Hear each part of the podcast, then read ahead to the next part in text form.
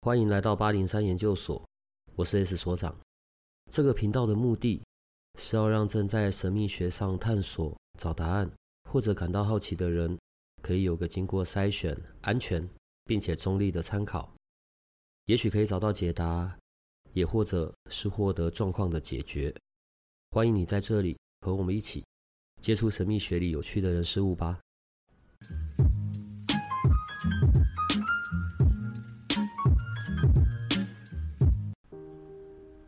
那今天这一集又是只有小帮手一个人，因为所长最近又在外奔波，然后就是他老了，身体又不太好，所以他现在有一点就是快要透支的状态，所以今天就是小帮手来为他代班。那今天我们一样要讲就是下个礼拜的集市方，但是在讲集市方以前，小帮手想要先。为各位介绍，就是关于奇门遁甲。那就是熟悉所长人都知道，就所长除了紫薇斗数以外，他也有就是关于奇门遁甲那个部分的东西。那奇门遁甲，小帮手个人觉得啦，就是它比紫薇斗数要再复杂一点。那小帮手也不敢说自己就是跟在所长身边，就是已经学了个透彻，但是就是稍微摸了一点。还蛮有趣的，因为小帮手有讲过，就是我是哲学系出身的。那哲学系当然不会教你奇门遁甲或紫微斗数啦，但是他们会讲到一些关于就是中国古代的一些哲理、一些思想。那其实我觉得这些思想也好，学术知识也好，他们其实跟我们的生活都是息息相关的。因为像奇门遁甲有讲过，就是它是打仗的时候用的一种预测术。那它也被叫帝王术。那它的由来是那个时候皇帝他在跟蚩尤打架，然后那个时候蚩尤身高七尺，铁头头身，刀枪不入，呼风唤雨，然后又在场上制造迷雾，然后皇帝的部队就迷失了方向。听起来皇帝的部队好像蛮弱的。总而言之，就是在这个非常逆风的局的时候呢，就是九天玄女就下来，然后教导皇帝。关于奇门遁甲的这个应用法，也就是因为这样子哦，所以奇门遁甲它也被称之为帝王学。那其实关于战争这件事情，因为在春秋战国时代，就是那个时候百家争鸣嘛，然后就是中国有各个各个宰相的小小国，然后小小国就互相打来打去。那孟子先生他曾经讲过吼，就是关于战争这件事情，它分成三个方面，就是天时、地利跟人和。那其实天时就指的就是我在打仗的时候的那个天气，那地利讲的是我在打仗的时候我的战场的地理环境，那人和其实指的是我的人心，就是上下团结。我我的部队如果可以团结一心的话，其实这些天气也好，地理环境也好，都不是最重要的事情。他是在讲说，就是这是一个成功之路的三个要素，哈。那所以他提到就是关于打仗这件事情，我们要看天地人这三个部分。那奇门遁甲它其实也是从天地人这三个部分来看吼，就是其实就它就有点像紫微斗数，像所长常讲，就是紫微斗数盘它是立体的嘛，因为我们的地就是地，以天来看的话，这是天气。那其实在奇门遁甲里面，它有九星，那九星你就想象它是星星嘛。那星星它会怎样？它会动，所以它会有它的运动规律，它会有它的一个自然的规律。所以我们不太能够控制，就是天时，就是关于时间的这个部分。但是所谓的地利，就是关于我们的九宫，因为奇门遁甲我们会画一个九宫格嘛，就是八个方位，然后还有中宫。那这个地利，它就好像在讲我们这个九宫，它是不会变动的。就是我们人站在这个土地上，然后我们看星星，星星会动，但是地不会动，就好像这种感觉。那小帮手讲的当然是非常，就是因为我只能讲一点很浅的皮毛，因为我自己也不是非常厉害在这一块。那以后如果大家还想听更多的话，就是可以跟小帮手讲，我会帮你们传达给所长。那所长现在应该正在家里，就是昏迷，然后可能抱着猫，然后直接失去意识这样子。那关于人的部分，像我们的集市方时常讲到，就是八门。那八门的部分，我们以前曾经讲过，就是开门、修门、生门、伤门、杜门、景门、死门、金门。那基本上就是人们会说开、修、生三吉门，死、金、伤三凶门，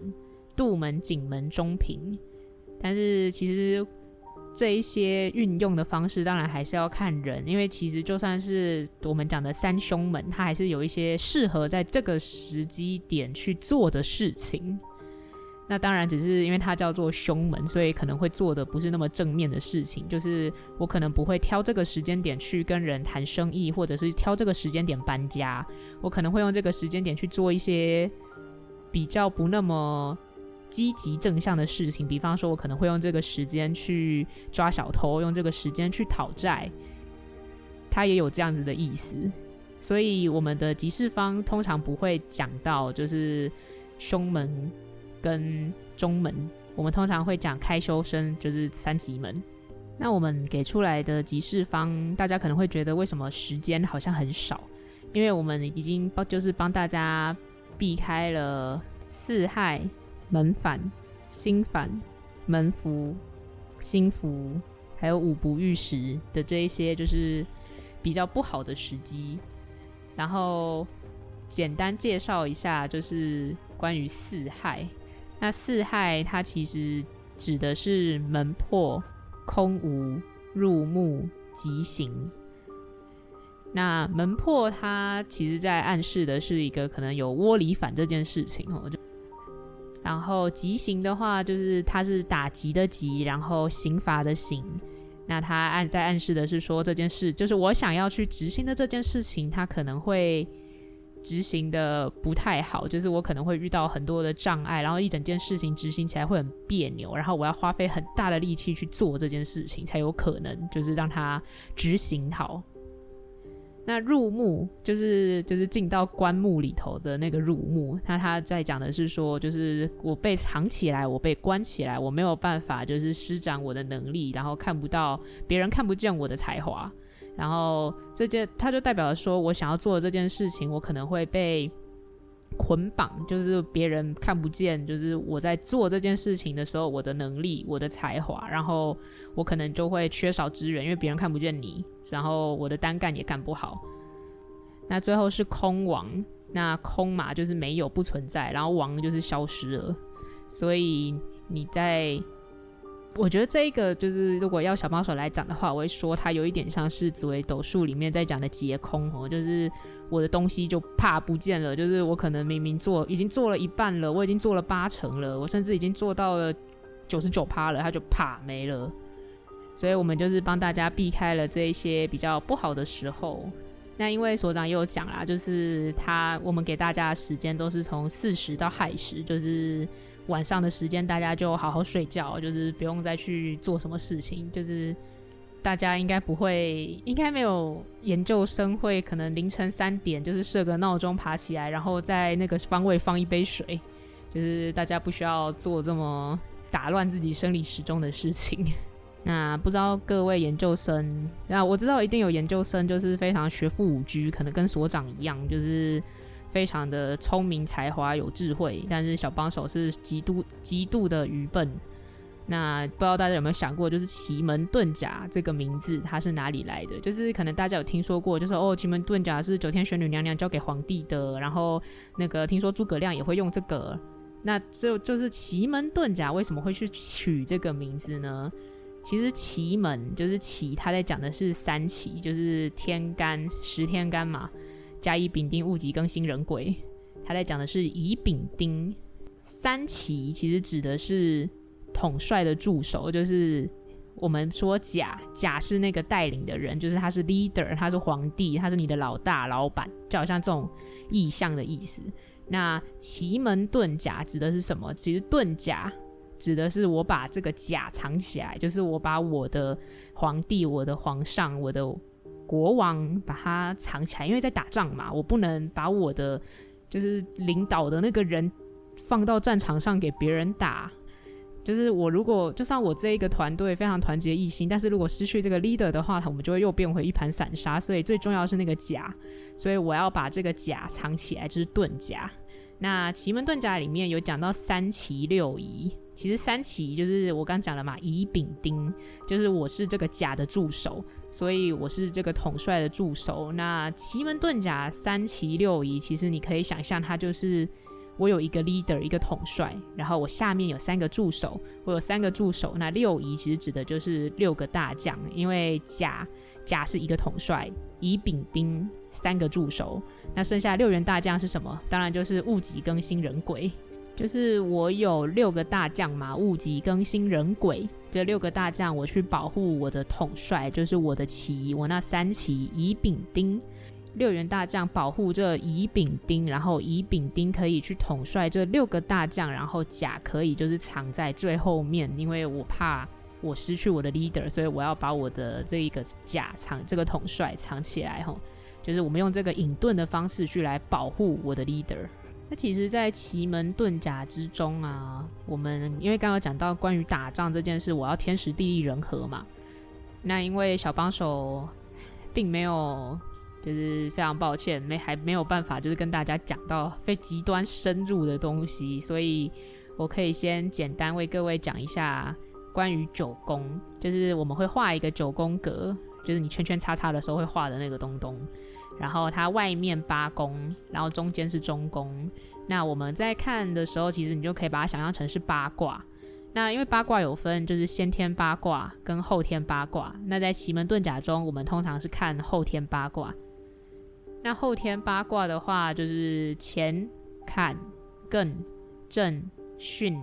离、坤。对，乾是西北方。那坎它是正北方，然后艮是东北方，震它是东方，巽它是东南方，离是南方，坤是西南方，那兑它是西方。那在奇门遁甲之中，就是这些方位，它也跟五行，就是它有所属的五行。那不知道各位有没有想过，就是五行金木水火土嘛？为什么会是这五行？然后五行又可以拿来做什么？那其实我觉得很有趣的一点是，就是东方的这一些可能在神秘学里面我们会用到的一些元素，会讲到的一些可能专有名词，它其实最早的时候都是以可能一种思想或者是一种政治治理的原则而提出来的吼，就好像我们会讲到，就是可能道，就是老子讲的那个道。然后那个道，它其实是一种宇宙论的东西，就是那个道，他说我们都分有那个道，所以我们东西才会动，人才会活。啊，那这个是哲学系的东西，有点枯燥，但是这是小帮手最擅长的那个部分。如果大家有兴趣的话，就后面再提。那它其实五行最早就是是以一种政治的方式被提出来的吼，他在讲的是说五行一曰水。二曰火，三曰木，四曰金，五曰土。水曰润下，火曰炎上，木曰曲直，金曰从革，土曰稼穑。那其实它的意思就是说。雨水就会落下，然后就是跟河水滋润天的下方，然后火焰会往上烧，所以烟会往上飘。然后木匠会去，就是用这些木材把它塑造成弯曲或笔直的形状哦。然后那个铁匠他就会熔炼这个金属矿石，锻造这个形状，或者是熔炼器物。就是我会把这些金矿，把这些矿物变成不一样的用途。然后土壤会滋养作物，然后农夫就可以种植幼苗，然后当它成熟的时候，我就可以收割它。那其实五行的这个意思，金木水火土这五个东西哦，它是在讲说人民日用的五种东西，就是人民在日常使用的五种资源或者是五种素材。然后，所以他们那时候的政治思想，就是这个政治治理的原则，它是说。我要确保人民可以用这五种东西，因为人民需要这五个东西，他们才活得下去。那事实上，就是这一个思想，这一个政治的原则，哈，它到了春秋战国时代的时候，他们就变成了一个就是从我们人民日用的五种材料，它就成为了一种对应的形式。就是我从，因为我们常讲嘛，就是木生火，火生土，土生金，金生水，水生木。就是我们把这五种东西从它日用的东西变成了一种可以互相配合、可以互相去辅佐的一个元素。那事实上，这个很有趣的一点是，我们可能会觉得五行是听起来很，就是非常的缥缈的东西啦。但是事实上，在即使是到了在《黄帝内经》这种就是医学思想书里面，它也会讲到五行，因为五行不只会相生，它也会相克。所以其实。如果我们把一些，就是如果大家有可能去中药店，或者是你有看农民历的习惯的话，他会跟你说哪一些食材或者是哪一些药材它是不宜搭配在一起的，就是因为他们的五行可能相克了，然后可能人吃下去会发生一些不太好的事情。那小帮手以前就是超害怕这一个的，就是因为小帮手小时候就是极度的喜欢。吃海鲜配橘子汁那一类的东西。那如果各位就是有有比小帮手有尝试的话，就会知道，通常你这么吃可能会肚子痛。对，那以就是可能我以中医的那个来看的话，他就会跟我说，就是这两样东西他们的五行可能是不互相配合的，所以当我吃下去的时候，他们在我的胃里就会产生一些神奇的化学变化，让我觉得肚子痛。但是，然后后来到了汉代的时候呢，就是五行会跟五常配对，就是天有五行，人有五常。那木代表仁，就是仁慈那个人；那火代表礼，礼仪的礼；然后土代表信，信用的信；那金代表义，义气的义；然后水代表智，智慧的智。那这些都只是给大家做一个参考，就是当做听故事就好。因为小帮手有讲了，我没有那么的。像所长那么的学富五车，那么有才华，所以我也只能讲一些很就是非常表面的东西来给大家，就是当故事听听。如果各位有兴趣的话，我会为各位去樊所长，就是请他就是为我们多介绍一点。那因为我们前面都有讲到，就是九宫，就是它代表的是我们的，就是你可以想象嘛，奇门遁甲还有天。然后有地有人，然后天就是我们的行星啊，这些它会运动，它会变动，但是地不会变，所以我们的后天八卦的位置也不会变。那我现在来为各位就是先简单介绍一下后天八卦。那至于比较复杂的就是关于天还有人的那个部分呢，可能就要交由给所长，或者是等到小帮手。就是突然茅塞顿开，可以为大家介绍的时候，就是我们可能会再讲一集或好几集，因为其实这些并不是可以那么快就是为各位介绍好的东西。那首先就是为各位介绍坎卦，那坎它就是象征的是水吼，那它的意思就是陷落，就是水多的地方，所以水会往下流嘛，所以那个地方它就会有一个陷下去，然后水会聚集在那边。那它在阴阳中，它属阳，然后五行属水。那刚才有讲过了嘛，就是坎它是北方，然后再来是艮，艮就是象征的是山，然后它的意思就是停止。然后它的阴阳属阳，五行属土。那我们有讲过，就是它的位置在东北方。那可能会有一些。新来的研究生，他们有点疑惑，就是为什么我们之前给出去的集市方都不太会，都不讲方位，只讲就是我们落在哪一宫？是因为所长说，身为八零三的研究生，应该要就是懂这些意思，就是不能只看就是可能东北方、西北方、北方、南方这样子。所以，如果你们对这件事情是有点小小小抱怨的话，我也非常乐意就是为你们转达给所长。然后再来是震。震象征的是雷，就是打雷那个雷吼，然后它的意思是动。那它阴阳属阳，五行属木，方位在东方。再来是巽，巽象征的是风，然后它的意思是入，就是进入的入。那它的阴阳属阴，五行属木，位置是东南方。然后再来是离，离象征的是火，那它因为它叫做离，其实它的意思是丽，漂亮、美丽那个丽。那它在阴阳属阴，五行属火，方位是南方。然后再来是坤，坤象征的是地，就是大地的那个地，然后它的意思是顺，顺利的那个顺哈。然后它阴阳属阴，五行属土，位置在西南方。那再来是兑，对象真的是泽，水不泽就沼泽那个泽哈，它的意思是月，喜悦的悦。阴阳它属阴，然后五行属金，位置在西方。那钱象征的是天，就是上天的那个天，然后其意为健，健康的健。然后阴阳属阳，五行属金，位置在西北方。那因为奇门遁甲其实它可以讲的东西非常非常非常多吼，但是小帮手还没有像所长那么透彻这一块，然后。如果将来就是有机会，可能学的更多的，就是可以再为大家再多介更多的介绍，就是可能我们可以介绍一些八门、八神、九星、天干地支之类的。对，因为奇门遁甲真的是有非常多的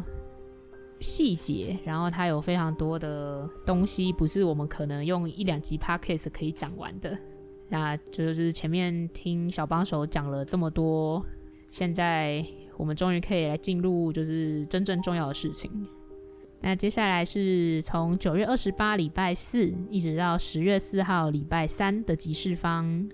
那首先是九月二十八礼拜四这一天的吉事方是午时生门在离，申时休门在正。那这一天同时也是三合吉日。那再来是九月二十九号礼拜五这一天也是中秋节。那同时也是土地公的生日，所以大家如果有空的话，就是可以去土地公庙拜个拜，就是祝他生日快乐。那这一天没有任何吉事方。另外还有一个很特别的是，这一天也是我们的太阴娘娘圣诞。那我们在紫微斗数里面会讲到太阳跟太阴嘛，那太阳当然就是那个 sun，就是天空高挂着的那一颗。那太阴就是月亮。那太阴娘娘圣诞就是大家如果。就是可能附近有庙有供奉太阴娘娘的话，你也可以去，就是拜一下，然后祝人家生日快乐。那再来是九月三十礼拜六这一天，申时开门在坎，戌时开门在兑。再来是十月一号礼拜天这一天是未时生门在离。再来是十月二号礼拜一这一天是酉时开门在兑。虚实生门在离，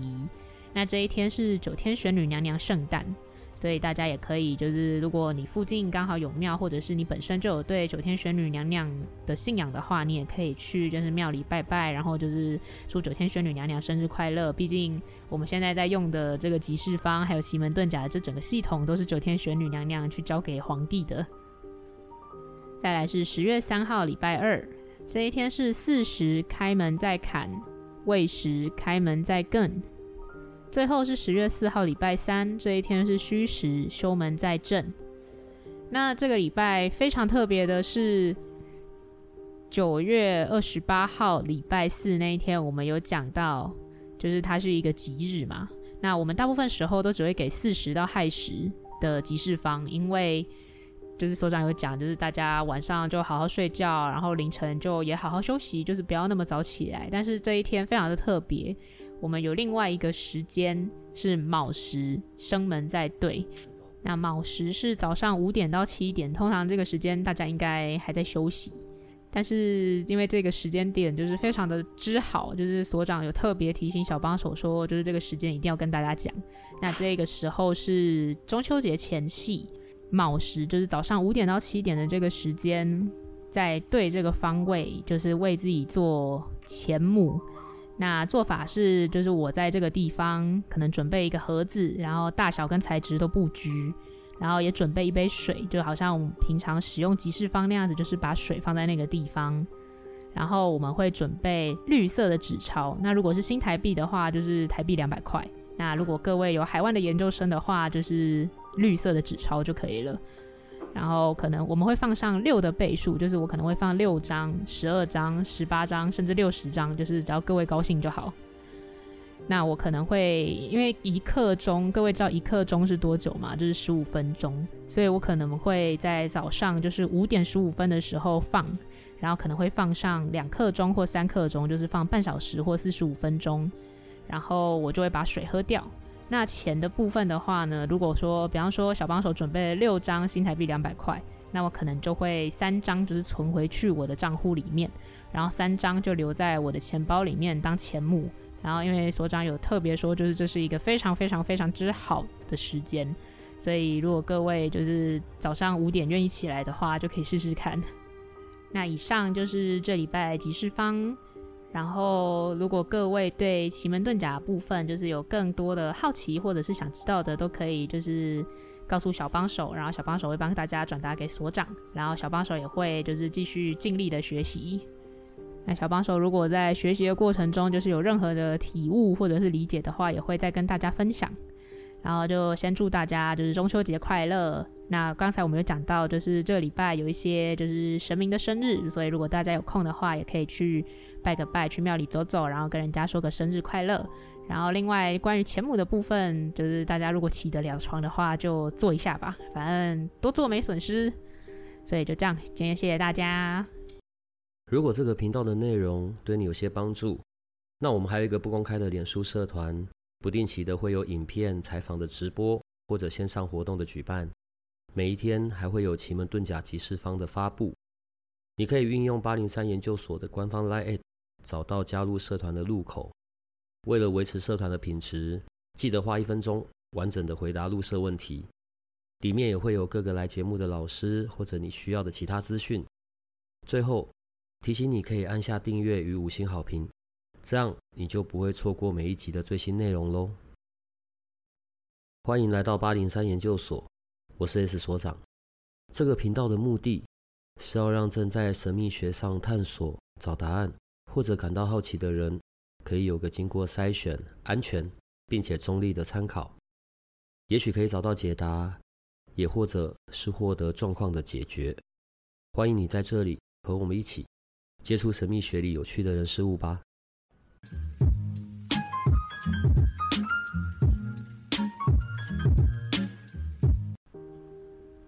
那今天这一集又是只有小帮手一个人。因为所长最近又在外奔波，然后就是他老了，身体又不太好，所以他现在有一点就是快要透支的状态，所以今天就是小帮手来为他代班。那今天我们一样要讲就是下个礼拜的集市方，但是在讲集市方以前，小帮手想要先为各位介绍就是关于奇门遁甲。那就是熟悉所长人都知道，就所长除了紫薇斗数以外，他也有就是关于奇门遁甲那个部分的东西。那奇门遁甲小帮手个人觉得啦，就是他比紫薇斗数要再复杂一点。那小帮手也不敢说自己就是跟在所长身边，就是已经学了个透彻，但是就是稍微摸了一点。还蛮有趣的，因为小帮手有讲过，就是我是哲学系出身的。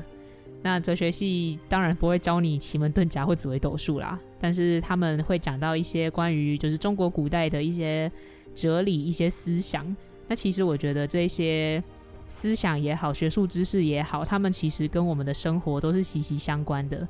因为像奇门遁甲有讲过，就是它是打仗的时候用的一种预测术。那它也被叫帝王术。那它的由来是那个时候皇帝他在跟蚩尤打架，然后那个时候蚩尤身高七尺，铁头头身，刀枪不入，呼风唤雨，然后又在场上制造迷雾，然后皇帝的部队就迷失了方向。听起来皇帝的部队好像蛮弱的。总而言之，就是在这个非常逆风的局的时候呢，就是九天玄女就下来，然后教导皇帝。关于奇门遁甲的这个应用法，也就是因为这样子哦，所以奇门遁甲它也被称之为帝王学。那其实关于战争这件事情，因为在春秋战国时代，就是那个时候百家争鸣嘛，然后就是中国有各个各个宰相的小小国，然后小小国就互相打来打去。那孟子先生他曾经讲过吼，就是关于战争这件事情，它分成三个方面，就是天时、地利跟人和。那其实天时就指的就是我在打仗的时候的那个天气，那地利讲的是我在打仗的时候我的战场的地理环境，那人和其实指的是我的人心，就是上下团结。我我的部队如果可以团结一心的话，其实这些天气也好，地理环境也好，都不是最重要的事情。他是在讲说，就是这是一个成功之路的三个要素哈。那所以他提到就是关于打仗这件事情，我们要看天地人这三个部分。那奇门遁甲它其实也是从天地人这三个部分来看吼，就是其实就它就有点像紫微斗数，像所长常讲，就是紫微斗数盘它是立体的嘛，因为我们的地就是地，以天来看的话，这是天气。那其实在奇门遁甲里面，它有九星，那九星你就想象它是星星嘛，那星星它会怎样？它会动，所以它会有它的运动规律，它会有它的一个自然的规律。所以我们不太能够控制，就是天时，就是关于时间的这个部分。但是所谓的地利，就是关于我们的九宫，因为奇门遁甲我们会画一个九宫格嘛，就是八个方位，然后还有中宫。那这个地利，它就好像在讲我们这个九宫，它是不会变动的。就是我们人站在这个土地上，然后我们看星星，星星会动，但是地不会动，就好像这种感觉。那小帮手讲的当然是非常。就是因为我只能讲一点很浅的皮毛，因为我自己也不是非常厉害在这一块。那以后如果大家还想听更多的话，就是可以跟小帮手讲，我会帮你们传达给所长。那所长现在应该正在家里，就是昏迷，然后可能抱着猫，然后直接失去意识这样子。那关于人的部分，我们的集市方时常讲到，就是八门。那八门的部分，我们以前曾经讲过，就是开门、修门、生门、伤门、杜门、景门、死门、金门。那基本上就是人们会说开、修、生三吉门，死、金、伤三凶门，杜门、景门、中平。但是其实。这一些运用的方式，当然还是要看人，因为其实就算是我们讲的三凶门，它还是有一些适合在这个时机点去做的事情。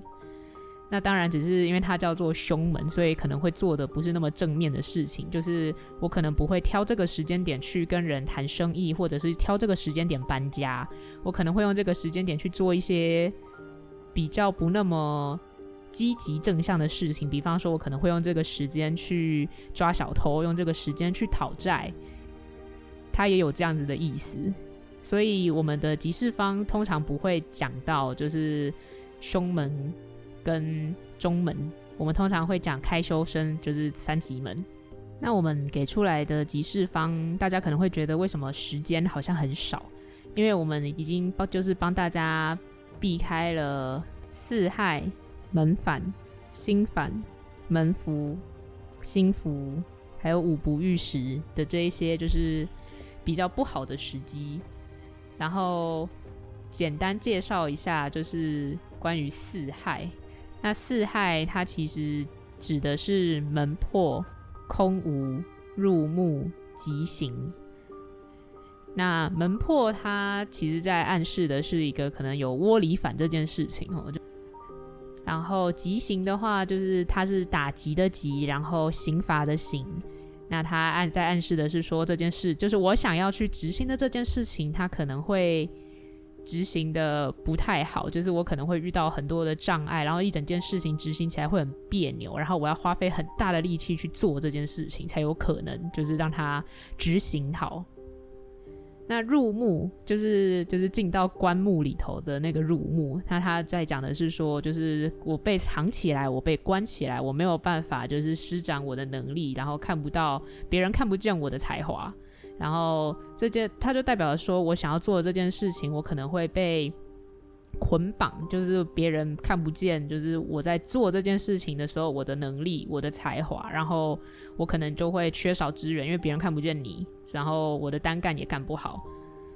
那最后是空王，那空嘛就是没有、不存在，然后王就是消失了。所以你在，我觉得这一个就是如果要小帮手来讲的话，我会说它有一点像是紫微斗数里面在讲的劫空哦，就是。我的东西就怕不见了，就是我可能明明做已经做了一半了，我已经做了八成了，我甚至已经做到了九十九趴了，它就怕没了。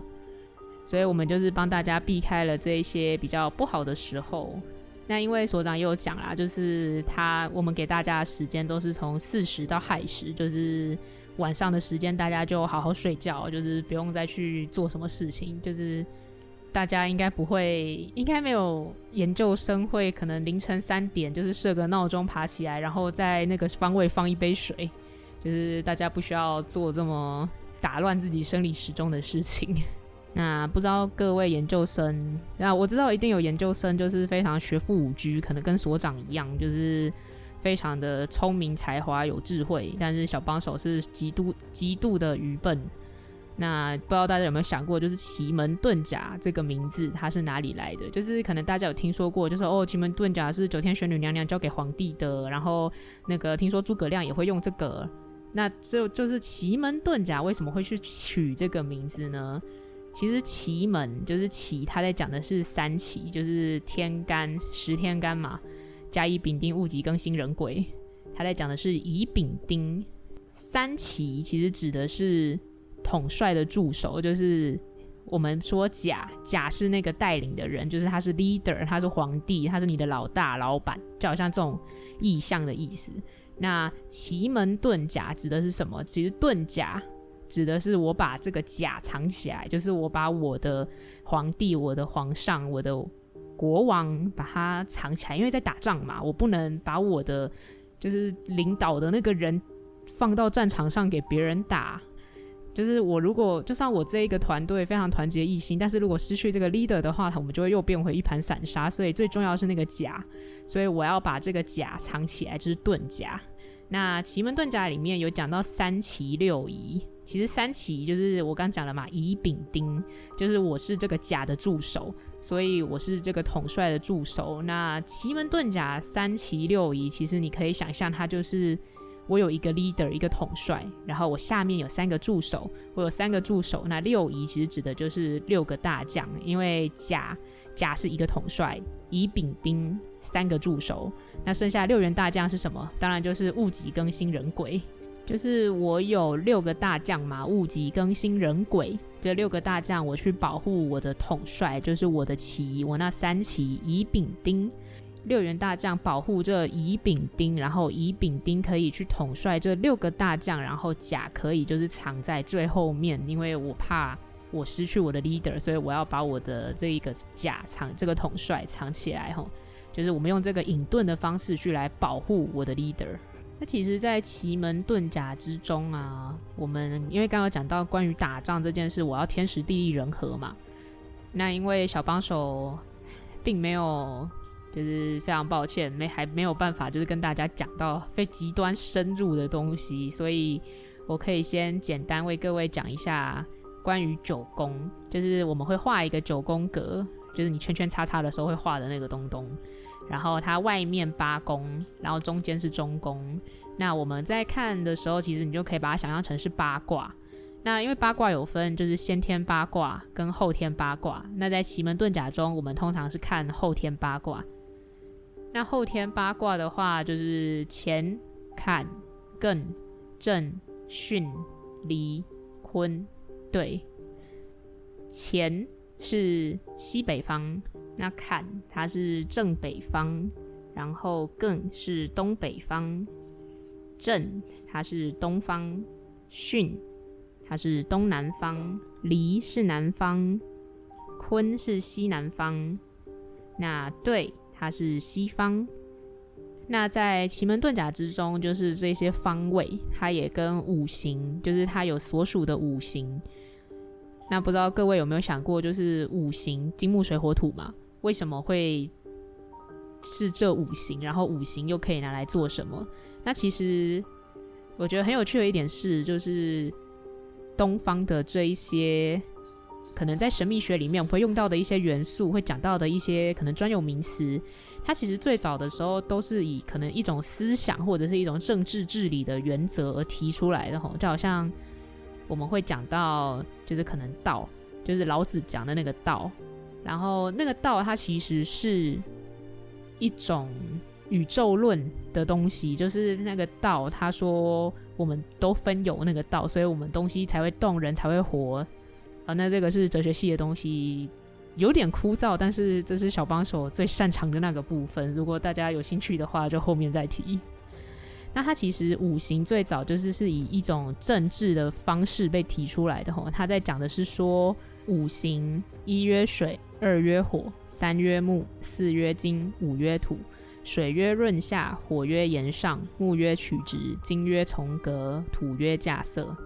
那其实它的意思就是说。雨水就会落下，然后就是跟河水滋润天的下方，然后火焰会往上烧，所以烟会往上飘。然后木匠会去，就是用这些木材把它塑造成弯曲或笔直的形状哦。然后那个铁匠他就会熔炼这个金属矿石，锻造这个形状，或者是熔炼器物。就是我会把这些金矿，把这些矿物变成不一样的用途。然后土壤会滋养作物，然后农夫就可以种植幼苗，然后当它成熟的时候，我就可以收割它。那其实五行的这个意思，金木水火土这五个东西哦，它是在讲说人民日用的五种东西，就是人民在日常使用的五种资源或者是五种素材。然后，所以他们那时候的政治思想，就是这个政治治理的原则，它是说。我要确保人民可以用这五种东西，因为人民需要这五个东西，他们才活得下去。那事实上，就是这一个思想，这一个政治的原则，哈，它到了春秋战国时代的时候，他们就变成了一个，就是从我们人民日用的五种材料，它就成为了一种对应的形式。就是我从，因为我们常讲嘛，就是。木生火，火生土，土生金，金生水，水生木。就是我们把这五种东西从它日用的东西变成了一种可以互相配合、可以互相去辅佐的一个元素。那事实上，这个很有趣的一点是，我们可能会觉得五行是听起来很，就是非常的。缥缈的东西啦，但是事实上，在即使是到了在《黄帝内经》这种就是医学思想书里面，它也会讲到五行，因为五行不只会相生，它也会相克。所以其实如果我们把一些，就是如果大家有可能去中药店，或者是你有看农民历的习惯的话，他会跟你说哪一些食材或者是哪一些药材它是不宜搭配在一起的，就是因为他们的五行可能相克了，然后可能人吃下去会发生一些不太好的事情。那小帮手以前就是超害怕这一个的，就是因为小帮手小时候就是极度的喜欢吃海鲜配橘子汁那一类的东西。那如果各位就是有有比小帮手有尝试的话，就会知道，通常你这么吃可能会肚子痛。对，那以就是可能我以中医的那个来看的话，他就会跟我说，就是这两样东西他们的五行可能是不互相配合的，所以当我吃下去的时候，他们在我的胃里就会产生一些神奇的化学变化，让我觉得肚子痛。但是然后后来到了汉代的时候呢，就是五行会跟五常配对，就是天有五行，人有五常。那木代表仁，就是仁慈那个仁；那火代表礼，礼仪的礼；然后土代表信，信用的信。那金代表义，义气的义，然后水代表智，智慧的智。那这些都只是给大家做一个参考，就是当做听故事就好。因为小帮手有讲了，我没有那么的像所长那么的学富五车，那么有才华，所以我也只能讲一些很就是非常表面的东西来给大家，就是当故事听听。如果各位有兴趣的话，我会为各位去。樊所长就是请他，就是为我们多介绍一点。那因为我们前面都有讲到，就是九宫，就是它代表的是我们的，就是你可以想象嘛，奇门遁甲还有天，然后有地有人，然后天就是我们的行星啊，这些它会运动，它会变动，但是地不会变，所以我们的后天八卦的位置也不会变。那我现在来为各位，就是先。简单介绍一下后天八卦。那至于比较复杂的就是关于天还有人的那个部分呢，可能就要交由给所长，或者是等到小帮手就是突然茅塞顿开，可以为大家介绍的时候，就是我们可能会再讲一集或好几集，因为其实这些并不是可以那么快就是为各位介绍好的东西。那首先就是为各位介绍坎卦。那坎它就是象征的是水吼，那它的意思就是陷落，就是水多的地方，所以水会往下流嘛，所以那个地方它就会有一个陷下去，然后水会聚集在那边。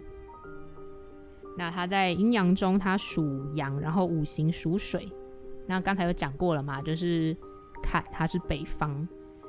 然后再来是艮，艮就是象征的是山，然后它的意思就是停止，然后它的阴阳属阳，五行属土。那我们有讲过，就是它的位置在东北方，那可能会有一些。新来的研究生，他们有点疑惑，就是为什么我们之前给出去的集市方都不太会，都不讲方位，只讲就是我们落在哪一宫，是因为所长说，身为八零三的研究生，应该要就是懂这些意思，就是不能只看就是可能东北方、西北方、北方、南方这样子。所以如果你们对这件事情是有点小小小抱怨的话，我也非常乐意就是为你们转达给所长。然后再来是正。震象征的是雷，就是打雷那个雷吼，然后它的意思是动。那它阴阳属阳，五行属木，方位在东方。再来是巽，巽象征的是风，然后它的意思是入，就是进入的入。那它的阴阳属阴，五行属木，位置是东南方。然后再来是离，离象征的是火，那它因为它叫做离，其实它的意思是丽，漂亮、美丽那个丽。那它在阴阳属阴，五行属火，方位是南方。然后再来是坤，坤象征的是地，就是大地的那个地。然后它的意思是顺，顺利的那个顺哈。然后它阴阳属阴，五行属土，位置在西南方。那再来是兑，兑象征的是泽，水不泽就沼泽那个泽哈。它的意思是悦，喜悦的悦。阴阳它属阴，然后五行属金，位置在西方。那钱象征的是天，就是上天的那个天，然后其意为健，健康的健。然后阴阳属阳，五行属金，位置在西北方。那因为奇门遁甲其实它可以讲的东西非常非常非常多吼，但是小帮手还没有像所长那么透彻这一块。然后如果将来就是有机会，可能学得更多的，就是可以再为大家再多介更多的介绍，就是可能。我们可以介绍一些八门、八神、九星、天干地支之类的。对，因为奇门遁甲真的是有非常多的细节，然后它有非常多的东西，不是我们可能用一两集 podcast 可以讲完的。那就是前面听小帮手讲了这么多，现在我们终于可以来进入就是真正重要的事情。那接下来是从九月二十八礼拜四一直到十月四号礼拜三的吉事方。那首先是九月二十八礼拜四这一天的吉事方是午时生门在离，申时休门在震。那这一天同时也是三合吉日。那再来是九月二十九号礼拜五这一天也是中秋节，那同时也是土地公的生日。所以大家如果有空的话，就是可以去土地公庙拜个拜，就是祝他生日快乐。那这一天没有任何吉事方。另外还有一个很特别的是，这一天也是我们的太阴娘娘圣诞。那我们在紫微斗数里面会讲到太阳跟太阴嘛。那太阳当然就是那个上就是天空高挂着的那一颗。那太阴就是月亮。那太阴娘娘圣诞就是大家如果就是可能附近有庙有供奉太阴娘娘的话，你也可以去。就是拜一下，然后祝人家生日快乐。那再来是九月三十礼拜六这一天，申时开门在坎，戌时开门在兑。再来是十月一号礼拜天这一天是未时生门在离。再来是十月二号礼拜一这一天是酉时开门在兑，戌时生门在离。那这一天是九天玄女娘娘圣诞。所以大家也可以，就是如果你附近刚好有庙，或者是你本身就有对九天玄女娘娘的信仰的话，你也可以去就是庙里拜拜，然后就是祝九天玄女娘娘生日快乐。毕竟我们现在在用的这个集市方，还有奇门遁甲的这整个系统，都是九天玄女娘娘去交给皇帝的。再来是十月三号礼拜二，这一天是巳时开门在坎，未时开门在艮。最后是十月四号礼拜三，这一天是虚时休门在正。那这个礼拜非常特别的是，九月二十八号礼拜四那一天，我们有讲到，就是它是一个吉日嘛。那我们大部分时候都只会给四十到亥时的吉事方，因为就是所长有讲，就是大家晚上就好好睡觉，然后凌晨就也好好休息，就是不要那么早起来。但是这一天非常的特别，我们有另外一个时间是卯时，生门在对。那卯时是早上五点到七点，通常这个时间大家应该还在休息。但是因为这个时间点就是非常的之好，就是所长有特别提醒小帮手说，就是这个时间一定要跟大家讲。那这个时候是中秋节前夕，卯时就是早上五点到七点的这个时间，在对这个方位，就是为自己做前母。那做法是，就是我在这个地方可能准备一个盒子，然后大小跟材质都布局。然后也准备一杯水，就好像我们平常使用集市方那样子，就是把水放在那个地方。然后我们会准备绿色的纸钞，那如果是新台币的话，就是台币两百块。那如果各位有海外的研究生的话，就是绿色的纸钞就可以了。然后可能我们会放上六的倍数，就是我可能会放六张、十二张、十八张，甚至六十张，就是只要各位高兴就好。那我可能会，因为一刻钟，各位知道一刻钟是多久吗？就是十五分钟，所以我可能会在早上就是五点十五分的时候放，然后可能会放上两刻钟或三刻钟，就是放半小时或四十五分钟，然后我就会把水喝掉。那钱的部分的话呢，如果说比方说小帮手准备了六张新台币两百块，那我可能就会三张就是存回去我的账户里面，然后三张就留在我的钱包里面当钱母。然后，因为所长有特别说，就是这是一个非常非常非常之好的时间，所以如果各位就是早上五点愿意起来的话，就可以试试看。那以上就是这礼拜集市方。然后，如果各位对奇门遁甲部分就是有更多的好奇或者是想知道的，都可以就是告诉小帮手，然后小帮手会帮大家转达给所长，然后小帮手也会就是继续尽力的学习。那小帮手如果在学习的过程中，就是有任何的体悟或者是理解的话，也会再跟大家分享。然后就先祝大家就是中秋节快乐。那刚才我们有讲到，就是这个礼拜有一些就是神明的生日，所以如果大家有空的话，也可以去拜个拜，去庙里走走，然后跟人家说个生日快乐。然后另外关于钱母的部分，就是大家如果起得了床的话，就做一下吧，反正多做没损失。所以就这样，今天谢谢大家。如果这个频道的内容对你有些帮助，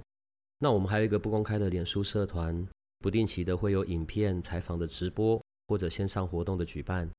每一天还会有奇门遁甲集市方的发布。你可以运用八零三研究所的官方 LINE，找到加入社团的入口。为了维持社团的品质，记得花一分钟完整的回答入社问题。